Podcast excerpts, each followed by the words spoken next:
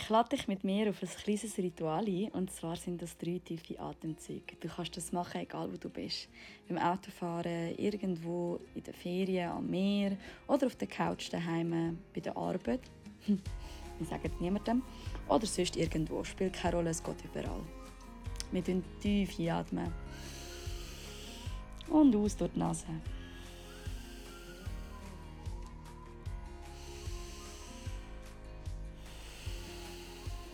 Und der dritte, der letzte und der tiefste Atemzug. Ganz bewusst und aus. Herzlich willkommen bei Generation Om, dein Podcast für spirituelle Wachstum, Persönlichkeitsentwicklung, Mindset und ganz, ganz viel Herzensenergie.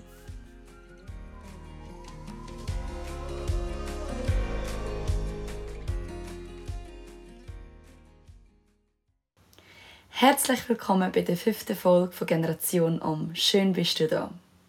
Kennst du das? Yoga, es wäre eigentlich schon nice, aber man hat im Alltag einfach keine Zeit dafür.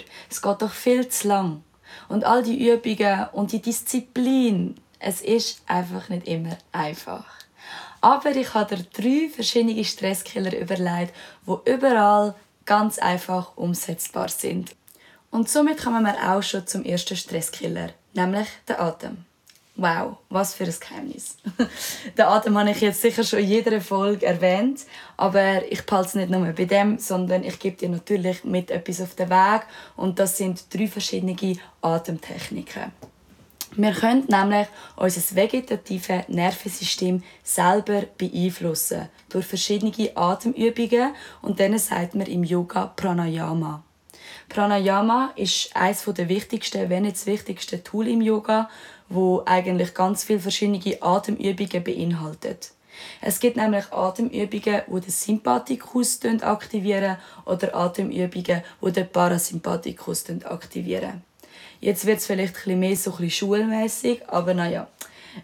ähm, ich das gerne nochmal wiederholen, falls du dazu mal nicht zugelassen hast, in der Biologie oder was auch immer. Nämlich ist der Sympathikus der Teil in unserem Körper, der für die Aktivierungssteigerung da ist, also wo unser vegetatives Nervensystem aktiviert. Man sagt auch Fight or Flight. Denn im Gegensatz ist der Parasympathikus für die Ruhe- und Regenerationsphase zuständig, Rest and Digest. Vielleicht sagt er das noch etwas, aber es ist wirklich so, dass wir zwei Teile haben und das eine ist vor allem, also der Sympathikus, der ist oft sehr aktiv. Gerade bei uns, wir, die so viel machen und tun und auch Stress ist mit dem Sympathikus gekoppelt. Das heißt, wir sind oft sehr, haben einen sehr ähm, aktiven Sympathikus. Und es gibt Übungen, wo man beides aktivieren kann. Den Sympathikus, aber auch den Parasympathikus. Und es gibt Übungen, wo das sogar ausgleichen. Und ich wollte euch gerne drei vorstellen. Nämlich eine Atemübung, die den Sympathikus anregen eine Übung, die den Parasympathikus anregen und eine Übung, die beides ins Gleichgewicht bringt. Die erste Atemübung, die ich dir vorzeige und ich dir erkläre, ist Kapalapati. Das ist eine aktivierende Übung, bedeutet, es tut den Sympathikus aktivieren. Diese Atemübung ist gut am Morgen. Du kannst das auch machen, wenn du dich einfach so müde fühlst und du irgendwie das Gefühl hast, du kommst nicht in Schwung. Und das ist so eine Übung, da tust du durch die Nase tief einatmen und dann stoßweise durch die Nase aus.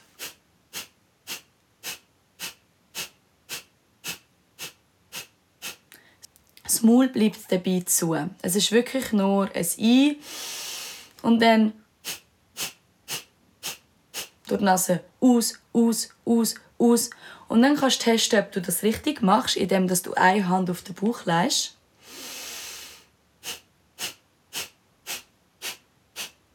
und der Bauch sollte sich dabei bewegen und automatisch reinzucken, wenn du ausatmest.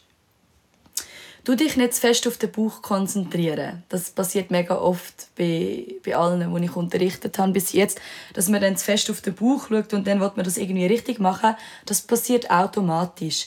Auch die Einatmung passiert automatisch. Bei Kapalapati haben wir den Fokus auf der Ausatmung. Das heißt, wir probieren es nochmal, tief einatmen. Und dann stoßweise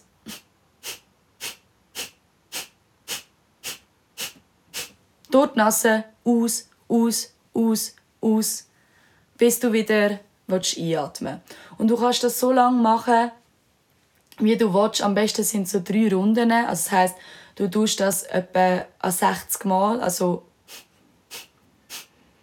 60 Mal, dann machst du eine Pause, du beobachten.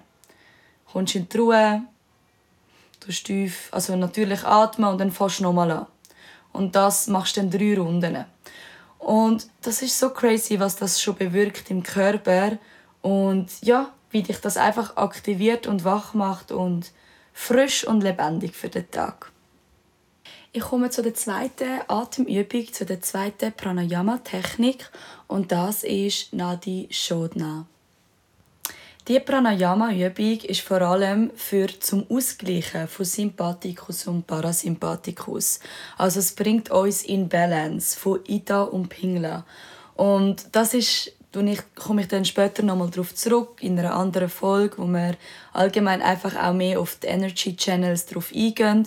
Einfach da ist es jetzt wichtig zu wissen, dass diese Pranayama-Übung ausgleichen. Das heißt, wenn du das Gefühl hast, du bist mega irgendwie launisch und irgendwie ist alles ein ja, du bist gestresst und es geht ein bisschen dort und dort und verpeilt und hast irgendwie das Gefühl, bist, ja, brauchst irgendetwas, das dich so ein ausgleichen und ausbalancieren, dann ist Nadi Shodna sicher gut.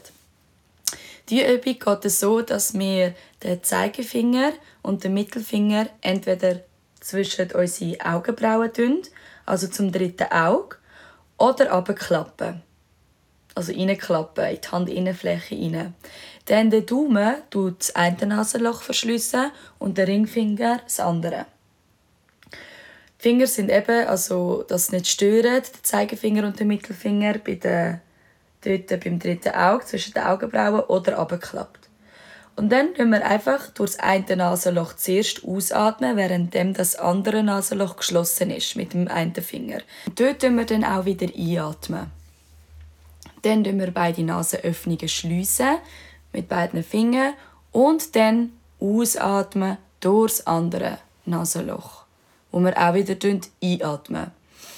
Dann wieder beide zumachen mit dem Ringfinger und mit dem Daumen und wieder ausatmen auf der anderen Seite.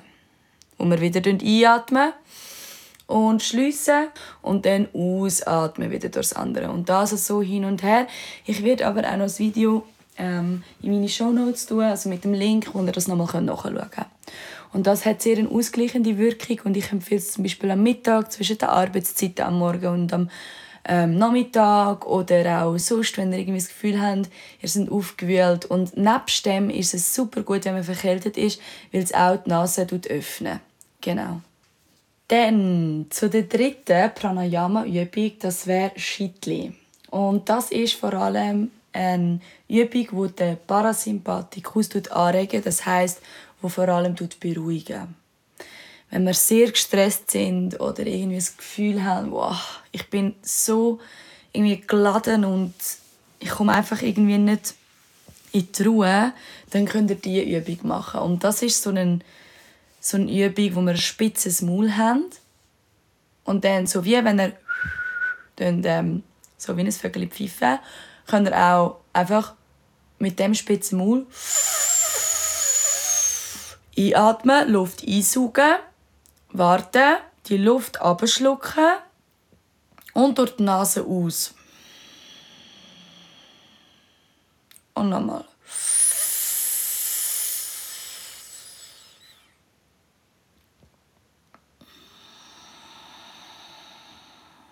Immer durch die Nase aus. Nochmal durchs Maul, durch spitze Maul ein.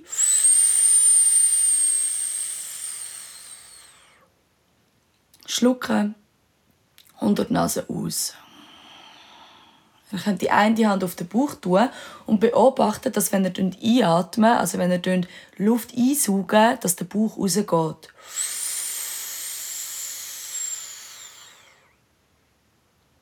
Und wenn ihr durch die Nase aus, dass der Bauch wieder zurück reingeht. Genau. Und diese Übung, oh mein Gott, die wirkt recht schnell. Also da könnt ihr wirklich ein paar Runden machen, beobachten Und das Gute ist, das könnt ihr wirklich auch so ein bisschen, keine Ahnung, könnt ihr vielleicht so ein bisschen versteckt schnell ein paar Mal machen. Und automatisch macht man eigentlich Atemzüge sehr, sehr tief, wenn man gestresst ist. So der Schnufzer oder das Oh, ich höre es doch amix, wenn die Leute genervt sind, dass sie tief atmen. Und das ist halt eben, um sich automatisch beruhigen einfach, weil der Körper das wie ja, automatisch macht. also ich hätte natürlich auch noch viele andere Atemübungen, aber ich tue gerne mal wieder eine andere Folge dazu machen, weil alle Pranayama-Übungen kann ich jetzt wie nicht in einer Folge zeigen, das wäre auch zu viel. Aber ich habe dann noch zwei andere Stresskiller mit auf den Weg gegeben und das eine wäre Spazieren. Einer von diesen drei Stresskiller, der am schnellsten wirkt, weil die Natur uns einfach immer wieder zurückbringt ins Jetzt. Es gibt uns eine gewisse Distanz und wir kommen ganz schnell wieder aus der Identifikation. Nämlich Identifikation mit dem Job, wo wir sind, wo uns irgendwie stresst. Mit, ähm, mit dem Streit, wo wir haben, gerade mit den Nachbarn oder mit irgendeiner Kollegin oder sonst jemandem, mit dem Arbeitskollegen. Es tut uns zurückholen, auch unbewusst. Also es langt auch, wenn wir einfach nur spazieren und wir denken und wir denken und wir sind gestresst und wir den Kopf wie lüften. Also wir lassen wie Gedanken fließen, weil es einfach ein Moment ist, wo wir für uns sind. Ein Moment, wo wir reflektieren können. Ein Moment, wo einfach Stille ist und wo wir wieder unsere Gedanken beobachten können und mit uns sein weil oft sind wir auch einfach gestresst mit dem Kollektiven, wo um uns ist. Wir sind etwa acht bis neun Stunden am Tag am Arbeiten und oftmals auch mit Unnatürlichem verbunden, wenn man nicht gerade Gärtner oder Landwirt ist. Und darum ist es einfach immer wieder gut, kurz ein spazieren, auch wenn es einfach einmal um den Block ist und frische Luft zu nehmen. Und amix vielleicht sich auch ablenken zu lassen von, von der Natur um sich, ob es die Sonne ist, das Wetter, in den Himmel schauen, das Wasser anschauen. Ähm, vielleicht auch mal etwas beobachten, irgendwie ein kleine Tierli oder irgendeinen Schneck im Regen. Ganz egal, einfach sich verbinden mit dem, was gerade um einen passiert, was die Natur gerade macht. Das ist sehr beruhigend und ist auch ein großer Stresskiller für mich. Und dann kommen wir auch schon zum letzten und für mich wichtigsten Stresskiller und das wäre die Meditation. Und ich schwöre, das hilft. Aber es hilft nur, wenn man es täglich macht.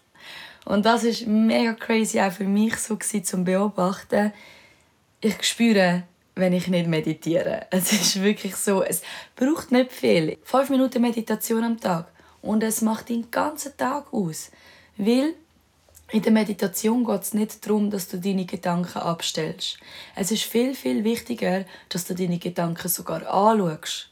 Das heißt, du machst einfach die Augen zu und du kannst zum Beispiel anfangen mit Kapalabhati oder mit einer Atemübung, mit einer Pranayama-Übung und dann nach dieser Pranayama-Übung, wenn du drei Runden gemacht hast, kommst du einfach ins Beobachten, schliessest deine Augen und schaust, was passiert. Sehr oft kommen einfach Gedanken führen. Und dann geht es darum, dass wir die Gedanken lernen beobachten. Und wenn wir merken, dass wir uns mit einem Gedanken identifizieren, und das passiert mir immer noch, und ich glaube, das wird auch nicht aufhören, solange ich hier in der Gesellschaft lebe und so ein normales Leben führe und so viel umpendle und so viel mache und so aktiv bin, werde ich immer so viele Gedanken haben. Aber das ist auch nicht schlimm, sondern es geht gar nicht darum, dass du keine Gedanken mehr hast. Das Ziel ist nicht das. Das Ziel ist, dass du lernst, Gedanken zu beobachten und die Distanz lernst zu vergrößern. Weil immer wieder verwünsche ich mich beim Meditieren, dass ich mich identifiziere mit einem Gedanken. Dann kommt etwas auf und ich bin der Gedanke, bis ich merke, dass ich denke und nicht der Gedanke bin. Und dann ist Stille. Und die Leere, die expandiert sich, die wird immer größer. Es gibt einem die Distanz zu der materiellen Welt und gibt einem den Raum in sich zu der geistigen Welt, zum eigenen Spirit, wo einem lässt, zu sich kommen und mit sich selber verbinden.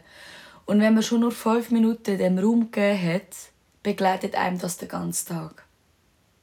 Also aufstehen und einfach vier, fünf Minuten die Augen zu machen lange schon, um dein ganze Leben zu verändern.